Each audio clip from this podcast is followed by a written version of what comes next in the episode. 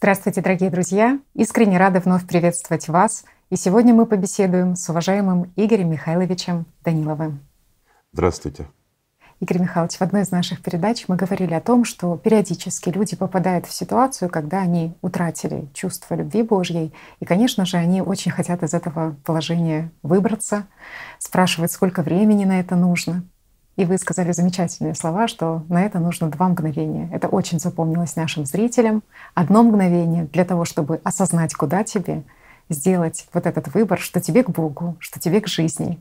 А второе мгновение для того, чтобы послать черта подальше и раствориться вот в этой любви. И этот совет очень многих выручил. Очень многие смогли вздохнуть наконец-то полной грудью и в течение дня очень выручает. Если вдруг так получается, что человек оступается, это очень помогает вернуться вновь к источнику жизни. И вот наши друзья еще отметили следующий момент в работе своего сознания. Больше всего нервничаешь, когда не можешь испытать утраченное во всей полноте. Возникает жажда быстрого результата, немедленно получить желаемое. А если этого не происходит, суетишься, переживаешь, волнуешься. В голове навязчивая мысль, как бы это ускорить, какие есть инструменты и способы форсировать события. Знаете, вот глядя на этот комментарий, на вот это сообщение, ты понимаешь, что действительно очень часто сознание загоняет людей скажем так, на марафоны такого характера.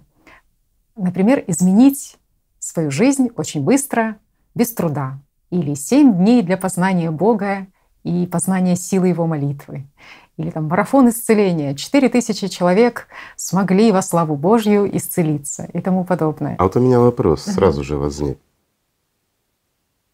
Вот выздоровление да, людей, которые происходят, это они говорят, у нас идет марафон, и на этом марафоне 4000 человек уже получили здоровье во славу Божью. А Бог здесь при чем? В чем мы прославляем Бога? Угу. В том, что читаем молитвы и играемся с плацебо угу. на вере человеческой. Угу. Но мы забываем при этом о нацебо.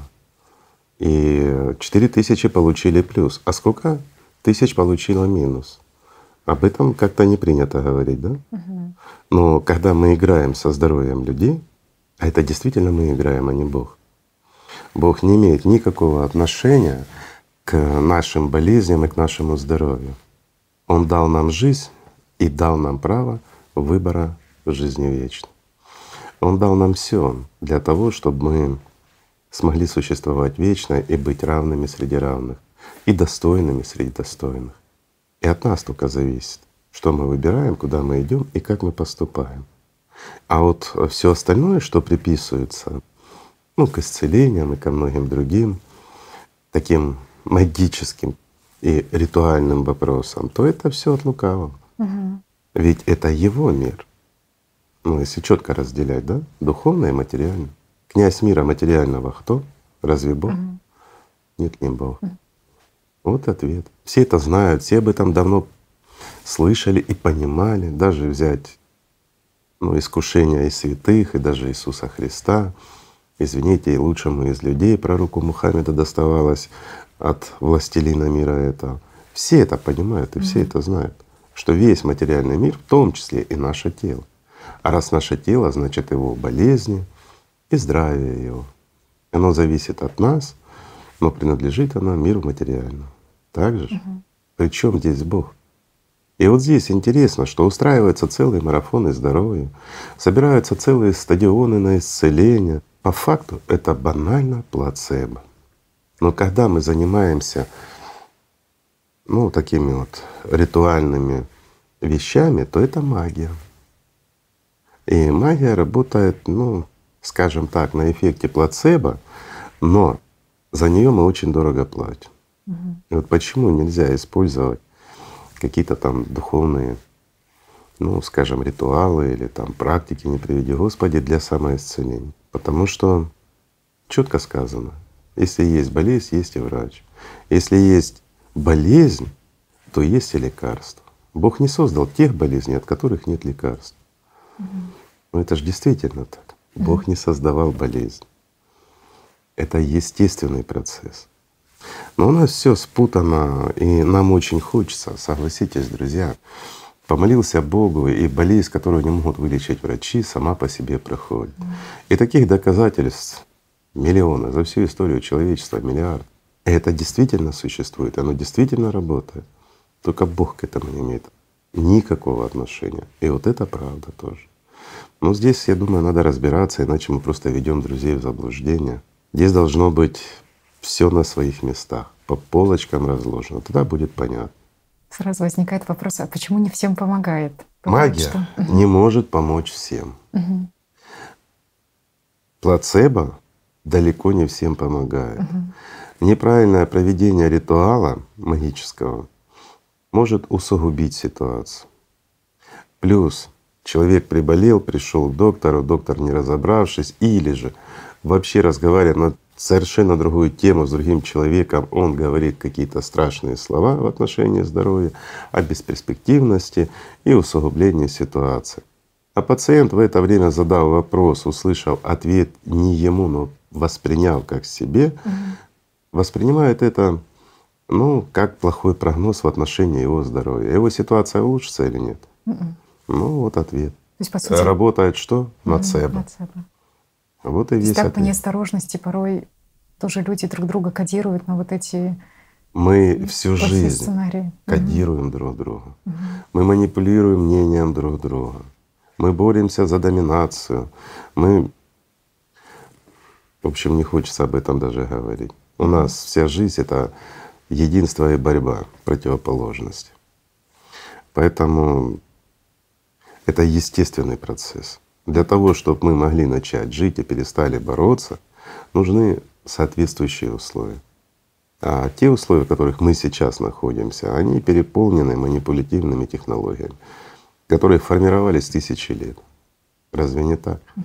Если разбирать любую ситуацию, за что умирают люди и во имя чего они отдают свою жизнь, или куда они тратят и на что они тратят свою жизнь, ну это становится смешно. Давай вот приведем простой пример. Мы не будем касаться, друзья, ни политики, ничего. Политикой пусть занимаются политики. Вы все умные люди, сами все понимаете, разберетесь. А давай возьмем просто вот кроссовки. Угу. Практически один и тот же материал, один и тот же дизайн и тому подобное. Но на них написана какая-то очень знаменитая фирма. И эти кроссовки уже три раза дороже, чем простые. Да? Ну, есть умельцы, которые делают с тех же материалов точно так же, но в три раза дешевле. Угу.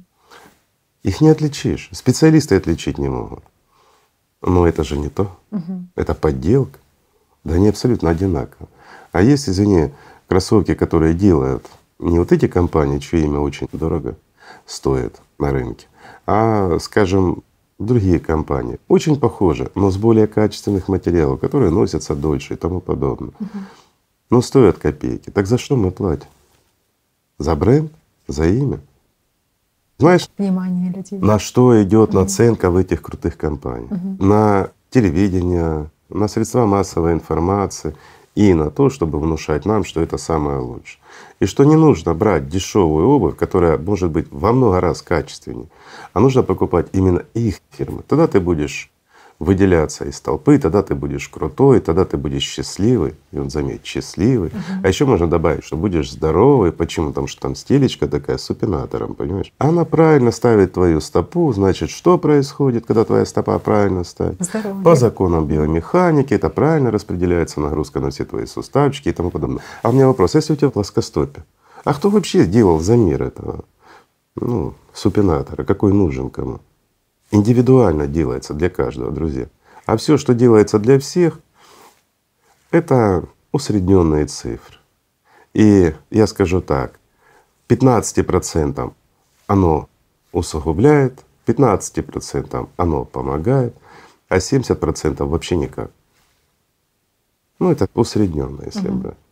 Но 15% попадает в негативную ситуацию из-за того, что там супинатор самых дорогих кроссовках. Угу. Если его убрать, значит распределение будет совершенно другое.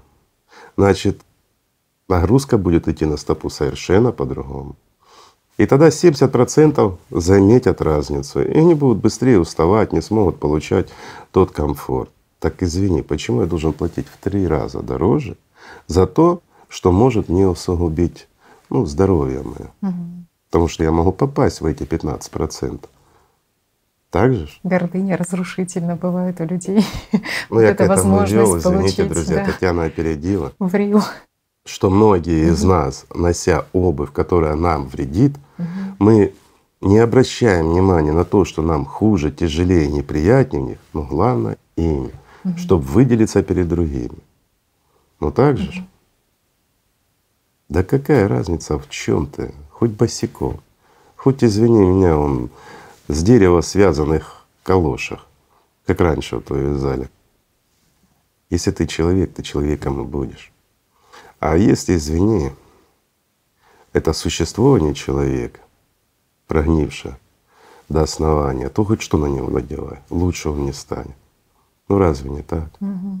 Знаете, еще огромное понимание такое, вот вы говорите, что навязывают, что человек счастлив будет. И вот это понимание того, что если в твоей голове звучит мысль, что обладая определенной вещью, ты станешь счастливым, вот это заведомая такая ложь сознания, то есть как оно уводит именно вот в этот вещизм больше. Что ищем мы в жизни? Угу.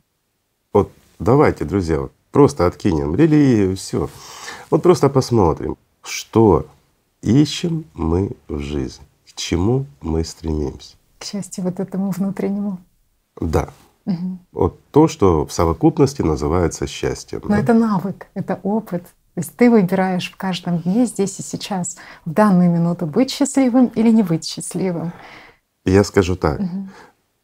В этом мире, опираясь на все материальное, сюда входит наше положение, статус, скажем так, условия нашего существования в материальном плане, в том числе даже берем сюда и здоровье, то счастье — это горизонт, угу. которого достичь невозможно.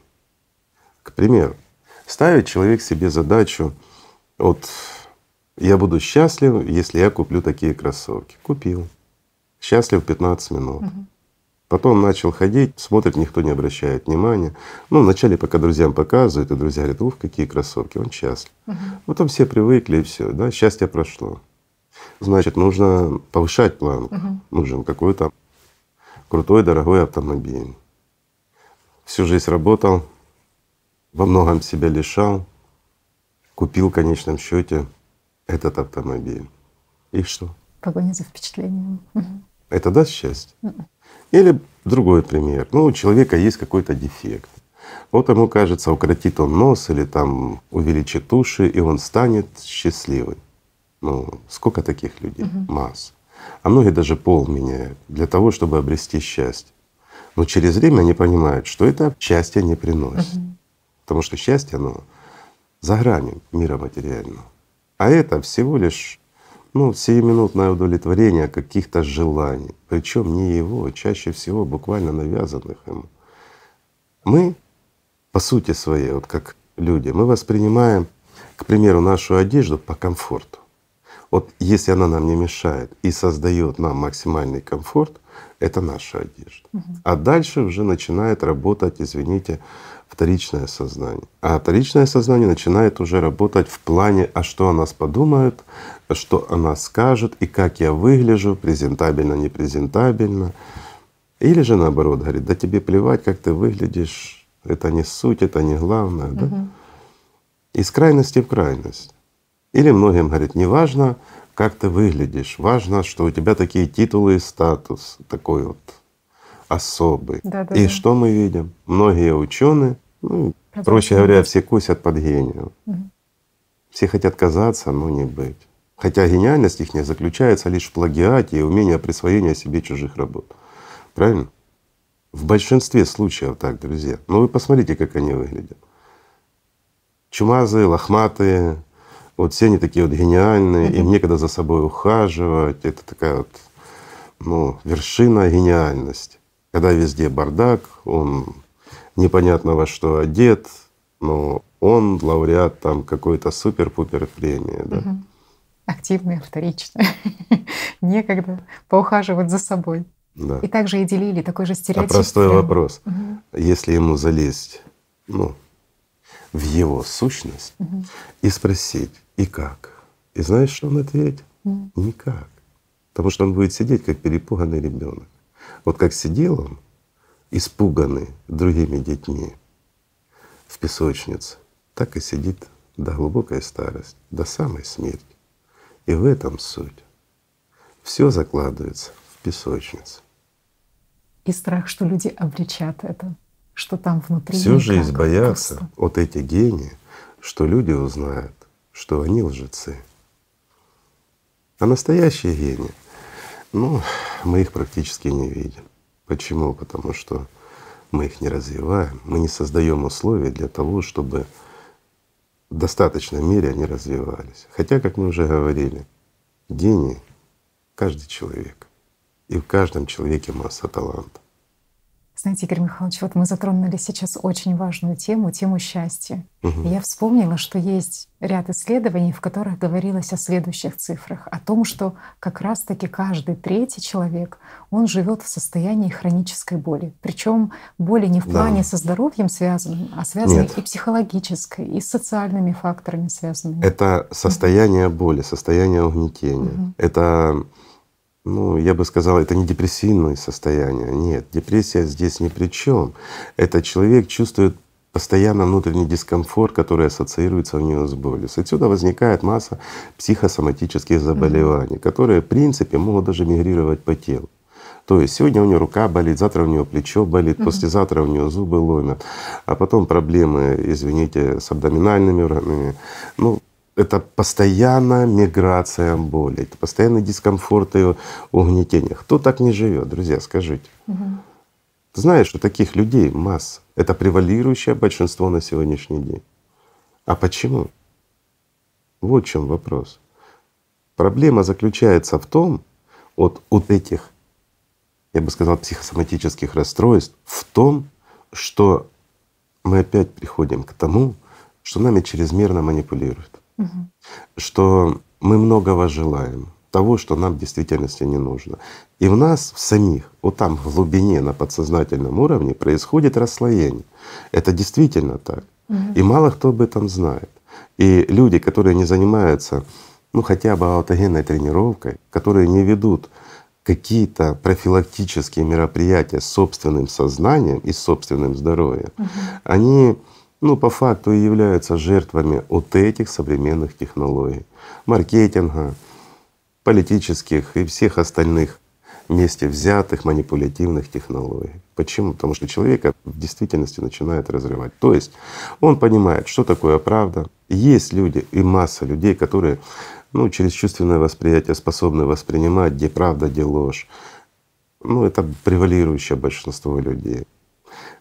А в основном взвешивание происходит от ума. Но даже если человек чувствует, где правда, где истина, а здесь ему ну, постоянно повторяют и вдалбивают ложь, как к примеру, что кроссовки у такой-то фирмы, они должны стоить там в три раза дороже, чем точно такие же от другой фирмы, понимаешь? Угу.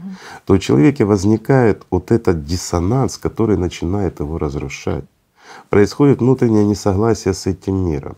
И давайте посмотрим. Вот я сейчас отхожу от этой темы угу. и подходим немножко к другой. Давайте посмотрим и честно скажем, кто из людей в действительности очень жаждет сохранения этого мира. Mm.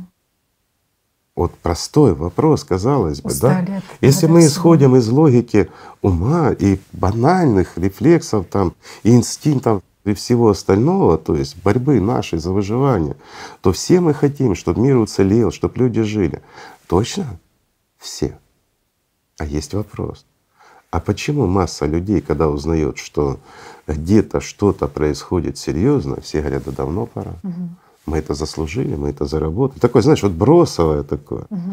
Почему? Потому что по сути люди измученные, в действительности измученные этой ситуацией, они, да, они все хотят счастья, они все хотят мира, всего они хотят человеческого, но по факту они хотят просто уничтожить этот мир. В голове мысль, чтобы быстрее это закончилось, то, что Совершенно происходит в этом мире. Правильно. Угу. Не просто угу. закончилось то, что происходит, а чтобы мир закончился. Угу. И это желание огромного количества тех же самых субличностей, которые в буквальном смысле слова фонят. И их фон их мысли, они, да, скажем так, они ведут себя как нейтрино с одной стороны, но мало кто знает, что нейтрино способно давать энергию. Казалось бы, оно нейтрино, оно не взаимодействует ни с чем. Не взаимодействует при определенных условиях, но измени условия, и нейтрино способно выделять энергию. Полезную энергию, которую можно будет брать и использовать для чего-то. Угу. Почему? У нее очень высокий потенциал. Видишь, как все просто. Угу. То есть то, о чем мечтает гораздо большее число мертвых, чем живых, оно начинает доминировать.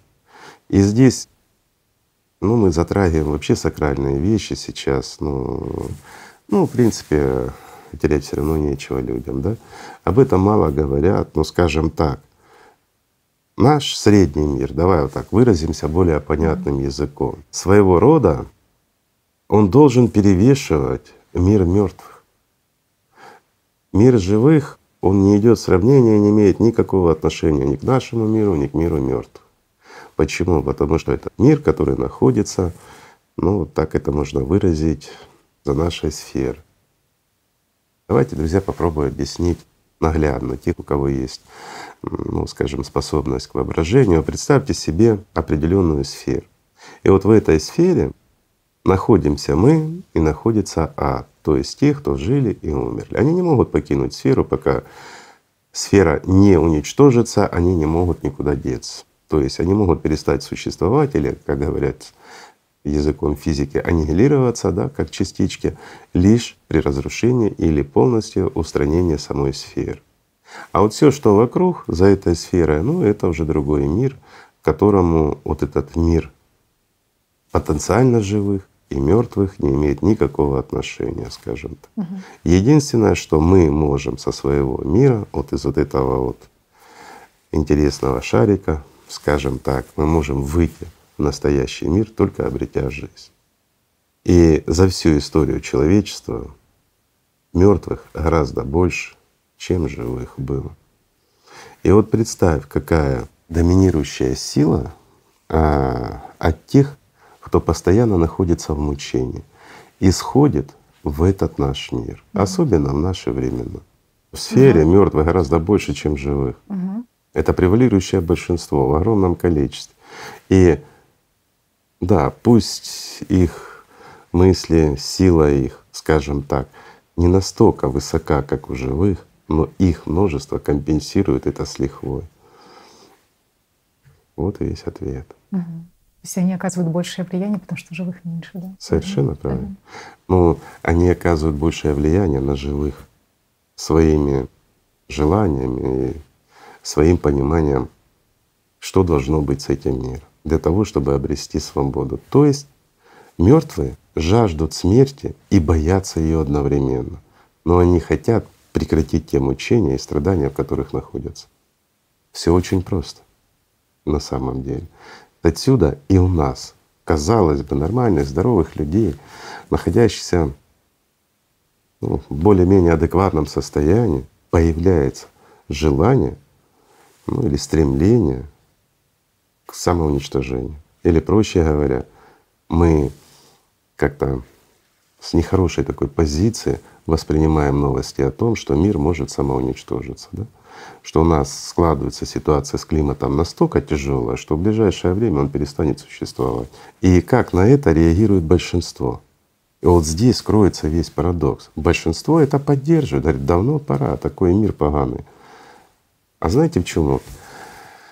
Вот парадокс в моем понимании, парадокс кроется в том, что огромное количество людей, превалирующее большинство, скажем так, они согласны с тем, что мир должен быть уничтожен, потому что он нечестный, несправедливый, в нем масса страданий и всего остального. Но в то же время они не хотят строить созидательное общество. Они также к нему относятся негативно. Знаете почему? Мертвые против. Потому что для них это пролонгирование их мучений. И поэтому живые могут пострадать от мертвых лишь из-за того, что не контролируют себя как личность. Вот и ответ. Несмотря на то, что, кажется, один человек живой может многое. У нас есть выбор, потому что мы еще живы. А у них уже выбора нет. У них результат их выбор. Вот и вся разница. Ну а что мы выбираем? Сказать, что да, мы живые, мы сильнее мертвых, а почему мы им подчиняемся? Простой вопрос. Если бы мы были настолько сильны и могущественны, то разве мы жили бы в этом потребительском формате, в котором, извините, человек человеку волк, в котором люди согласны с тем, что этот мир надо уничтожить, потому что он ну, слишком тяжел для тех, кто уже давно умер, и несправедлив к тем, кто еще жил. Ну, это нормально? Вот так вот просто, если глянуть даже со стороны, хоть с небольшим количеством здравомыслия на сложившуюся ситуацию. И в то время, когда живой человек, он имеет право выбора, в нем есть эта свобода, в нем есть эта сила. Да, живые способны выбрать, ну и сложившейся ситуации, то, что способно пролонгировать этот мир и создать условия даже для того, чтобы масса людей обрело жизнь. То есть создать созидательное общество, дать людям настоящую свободу, настоящую жизнь. Мертвые против. Пришло время доказать Богу, что ты человек, и Бог поверит в нас. Надеюсь. Построить созидательное общество. Хотелось бы. А что выйдет по факту, мы увидим. И очень скоро. А наши времена, они четко отличаются от всех тех времен, в которых даже жили наши бабушки и дедушки. Почему? Ну, скажем так, даже старики, которые дожили, вот они сейчас говорят, что мир поменялся. Почему они это говорят? Не потому, что там компьютеры, еще что-то. Это все, это не то все, а то, что они чувствуют внутри. Потому что жизнь стала другой, больше боли и страданий внутренней. Но с другой стороны, и активность вторичного сознания намного выше. Mm-hmm. И вот из-за того, что внутренняя ну, скажем, понимание и чувствительное восприятие от, от этой тяжести страдания и боли перед естественным завершением, ну, скажем так, существования этого мира, да, мягко, вот оно более выражено, чем это было, ну, еще там 40 или 50 лет назад. То есть за короткий промежуток времени угу. весь процесс резко ускорился. Почему? Ну да, понятно, мы можем это объяснять цикличностью, там, угрозой конца света и тому подобное. Да? Сколько раз люди ждали конец света и все остальное, да? Сколько раз им обещали и тому подобное. И вот давай возьмем лучшего из людей, пророка Мухаммеда, mm-hmm. который говорил, что я и конец света — это как два пальца рядышком, да, то есть сравнивал. Да-да.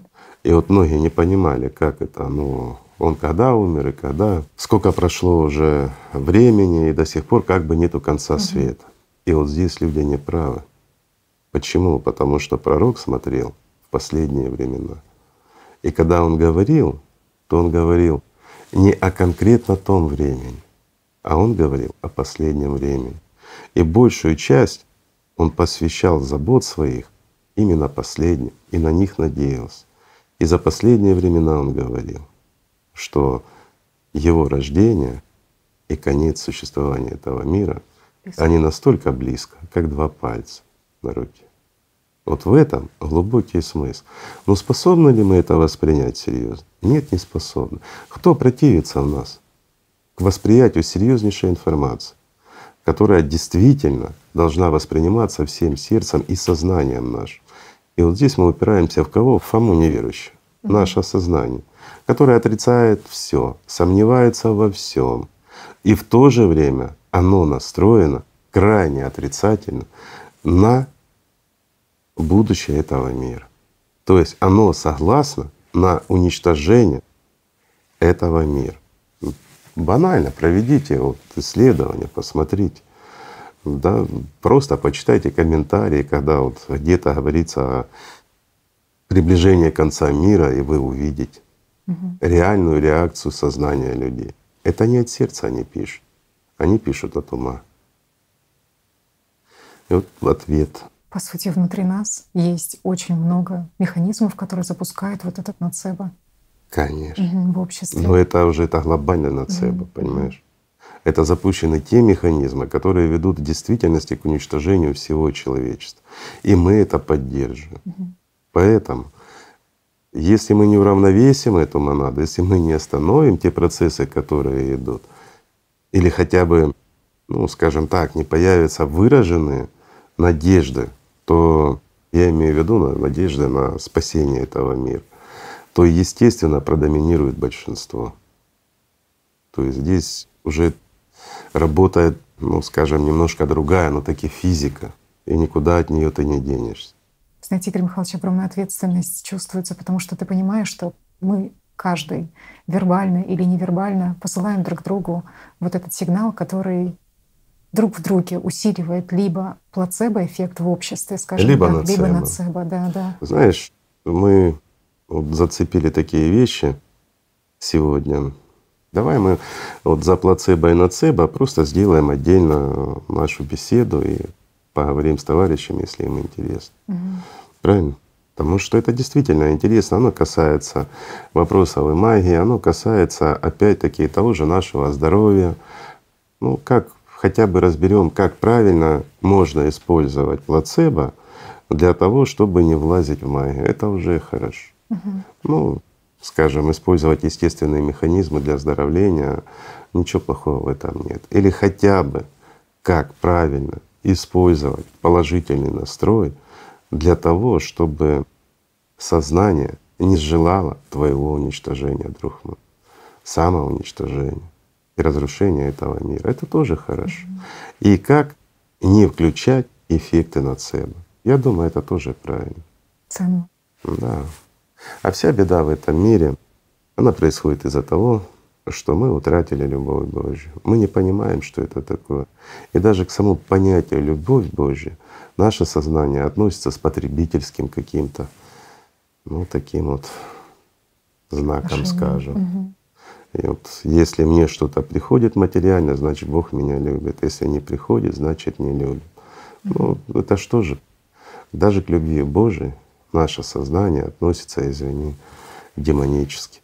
Ну, я думаю, если нашим друзьям будет интересно, то мы рассмотрим тогда на следующий за плацебо, нацебо и все эти эффекты. А сейчас, друзья, давайте как-то пытаться компенсировать весь этот негативизм хотя бы простым, понятным способом. Давайте, друзья, просто любить друг друга. Спасибо. Огромное спасибо. Спасибо вам, друзья. Мир вам.